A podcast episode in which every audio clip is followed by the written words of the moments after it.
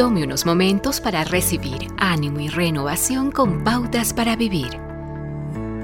La barrera que nos separa de la oración no radica en creer si Dios es suficiente poderoso como para poder ayudarnos, sino en que si tenemos la suficiente humildad como para doblar rodillas y admitir que necesitamos ayuda.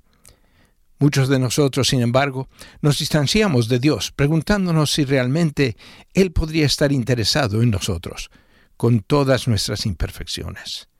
David, un hombre cuyos triunfos y fracasos eran numerosos, clamó en Salmo 68, Alaben al Señor, alaben a Dios, nuestro Salvador, pues cada día nos lleva en sus brazos. ¿Pero Dios realmente lleva nuestras cargas? Y si es así, ¿qué significa eso? Significa que Él se preocupa por lo que está pasando en su vida.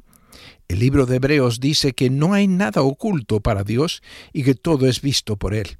Sí, Dios conoce sus defectos, pero también conoce los deseos de su corazón, sus luchas por hacer lo correcto, su corazón sensible que lo lleva a caer de rodillas.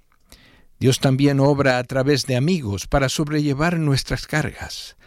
Pablo dijo a los Galatas que iban a sobrellevar las cargas de los demás y así cumplir la ley de Cristo.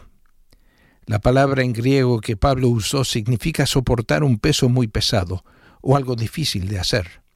Viene de la misma raíz que significa llegar a lo más profundo de algo.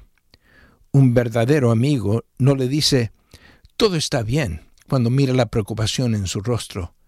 Él insiste en conocer lo que le está lastimando. En otro salmo, Pablo escribió, Entrégale tus cargas al Señor y Él cuidará de ti. No permitirá que los justos tropiecen y caigan.